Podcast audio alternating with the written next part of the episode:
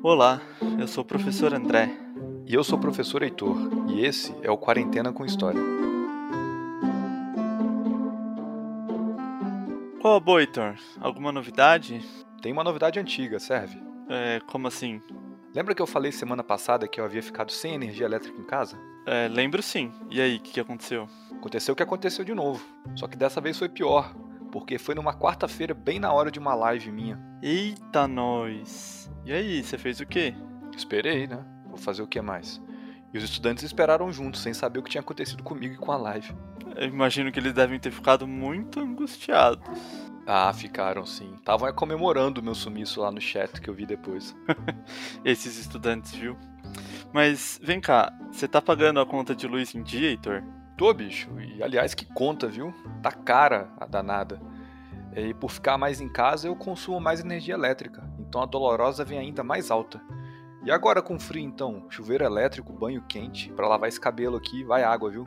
Hum, nem imagino, mas enfim. Se o problema não é a conta, por que, que sua luz acaba tanto? Porque eu moro no Jabaquara, bairro da Zona Sul de São Paulo, sabe? Onde fica a última estação do metrô da linha azul. Ah, sei sim. Uma das rodoviárias de São Paulo fica aí, não é? Exato. A rodoviária de onde saem os ônibus que levam para o litoral de São Paulo. Santos, São Vicente, Guarujá, Mongaguá. Mas vem cá, o que, que tem a ver morar no Jabaquara com acabar a luz, Heitor? Tem a ver que eu moro na crista ocidental da Serra do Mar. Uh, mas você não falou que morava no Jabaquara? Que história é essa de crista ocidental da Serra do Mar? Não é história, é geografia. Hã? Hã? Pegou? Pegou a piada? Peguei sim, Heitor, e foi bem ruim. Preferia não ter entendido. Tá bom, foi mal. Não faço mais piada. Vou falar sério agora. O meu bairro, Jabaquara, fica na parte mais alta da Serra do Mar, do lado oeste da serra, ou seja, do lado ocidental. Lembrando que a Serra do Mar é um maciço montanhoso antigo, desgastado pelo tempo por milhões e milhões de anos. Tá, até aí tudo bem. Mas você ainda não explicou a energia elétrica da sua casa nisso tudo. Tá, vamos lá. A Serra do Mar tem esse nome porque ela está perto do tchan tchan tchan tchan do mar. Aqui na nossa região, ela é o que separa o litoral Santos, São Vicente do Planalto Paulista, que é onde fica a cidade de São Paulo. Uau, certo. Isso eu sei. Um dos maiores desafios para os portugueses no início da colonização, você deve saber, foi justamente sair da região litorânea, onde eles chegaram nas suas caravelas, e subir a Serra do Mar até o Planalto Paulista. A travessia era tão difícil e tão perigosa que os portugueses chamavam a serra de A Muralha. Exatamente. Teve até série da Globo antigamente com esse nome, contando essa história. Pois bem, sabe o que mais, André, tem dificuldade para ultrapassar a serra? Uh, o que, Heitor? O vento. Ah, agora eu entendi onde você quer chegar. Você é um cara esperto, André. Seu único problema é ser corintiano. Olha quem fala. Você é mineiro, mora em São Paulo e torce pro Flamengo. É porque eu sou um camarada complexo. Bom, mas voltando ao vento. Há um tipo muito forte de vento que chama vento oceânico, que tem esse nome porque vem do oceano. Boa. A verdade é sim, vento é o nome popular para as massas de ar que vêm do oceano. Pois bem, alguns desses ventos fortes conseguem chegar a uma altitude de 900 metros, ultrapassando assim a Serra do Mar, que tem uma altitude média de 800 metros. Daí, um dos primeiros lugares que ele bate é na região sul de São Paulo, exatamente onde eu moro. Então, por aqui venta muito. Esse vento balança as árvores do meu bairro, cujos galhos batem nos fios que transmitem eletricidade, que quando se encontram entram em curto e pronto, fico sem energia. Entendi. Mas Heitor, eu também moro num bairro alto, Perdizes, aqui na zona oeste da capital. E por que que não venta tanto? Rapaz, Perdizes é alto mesmo, viu? Eu que ando de bicicleta sempre sofri para andar por aí. Há um ditado entre ciclistas que diz que a vida é como perdizes, cheia de altos e baixos. É, às vezes mais altos do que baixos, viu? Só de dar a volta aqui no meu quarteirão, eu subo e desço algumas vezes. Perdizes não sofre tanto com os ventos porque os altos prédios de São Paulo os quebram. Então eles chegam no seu bairro mais fraco, ainda que dependendo do dia também vente bastante por aí. Mas enfim, os ventos oceânicos sopram, vão batendo nos prédios, ficando mais fracos, até que eles chegam na zona norte e batem na outra serra importante da cidade. É a Serra da Cantareira. Exatamente. Daí o vento bate na cantareira e volta, ainda mais enfraquecido. É como se a cidade de São Paulo estivesse encaixotada entre serras. Isso não é um problema em si, na verdade. O problema é que esse vento que bate e volta dificulta muito que a poluição se espalhe. É um dos motivos para que nós vejamos no horizonte, nos dias mais secos, aquela camada de poluição. O vento vai, pega a poluição emitida por automóveis e indústrias, bate na cantareira e volta, trazendo a poluição de novo. Esse tema da poluição é o baita assunto, viu, Heitor? Qualquer dia a gente volta a falar sobre isso. Mas sabe um outro assunto interessante que você me lembrou? É mar, praia, sol, férias. Também, mas por hora tudo isso tá em quarentena, né? Estava pensando nos povos originários, que a gente habituou a chamar de índios. Mas eu nem falei dos indígenas, André. É, não diretamente, mas você falou do seu bairro, Jabaquara, que é uma palavra de origem tupi, e também do meu bairro, Perdizes, onde as ruas têm nomes de povos indígenas como Apinagés, Aimberê, Caiová, que ocupavam essas terras muito antes dos europeus chegarem. Verdade, André. Não tinha me dado conta. E você sabe o que significa Jabaquara? Significa toca da fuga. Baita nome, né, André? E agora que você falou, tudo faz sentido. Ouvi dizer que esse bairro abrigou um quilombo séculos atrás. Exatamente. Pesquisando aqui sobre o assunto, que muito me interessa, descobri algo da hora. O Jabaquara era um quilombo não só para a população africana escravizada que vivia por essas bandas, mas também um quilombo de indígenas. Que doido, André. Não sabia que indígenas também formavam quilombos. Pois é, Heitor. A gente associa muito quilombo à resistência dos africanos à escravidão no Brasil.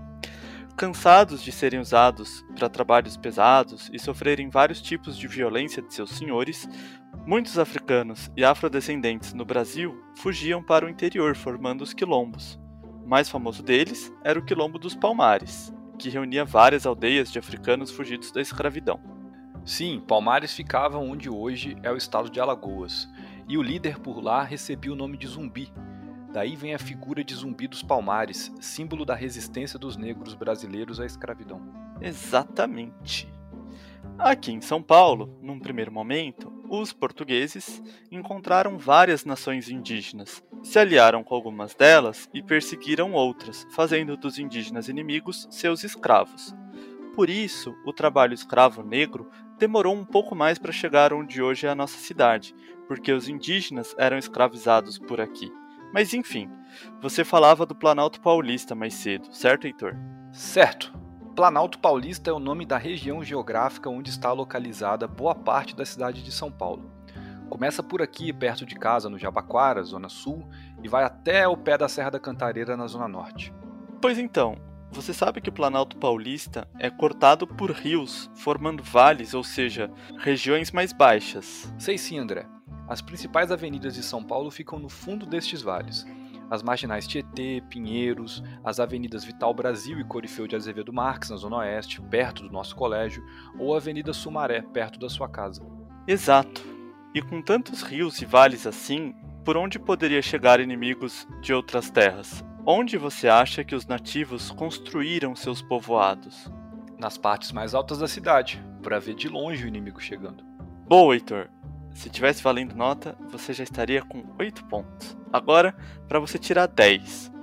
Onde os portugueses quiseram ficar quando eles chegaram? É... no mesmo lugar?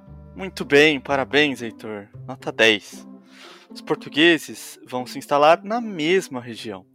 No caso, ali na região do que hoje chamamos Centro Antigo da cidade de São Paulo, entre as estações de metrô São Bento e Sé, num local onde fica o pátio do colégio. Que colégio, mano? Nosso colégio? Nosso colégio fica longe pra Dedéu do centro de São Paulo. Não, mano, presta atenção. Colégio jesuíta, que os padres portugueses da Companhia de Jesus construíram para catequizar os índios. Ah, já falamos dos jesuítas aqui. Mas e aí, os indígenas vão aceitar de boa que os portugueses cheguem, criem colégios e comecem a catequizar a população? Vamos pensar um pouco. De boa, de boa não. Vão acontecer muitos conflitos. Algumas nações indígenas, como os Tupiniquim, liderados pelo cacique Tibiriçá, vão ser aliados dos portugueses e vão lutar contra as demais nações que tentavam invadir o Planalto e tomar a região. Então os Tupiniquim vão ser aliados dos portugueses contra outros indígenas. Isso mesmo.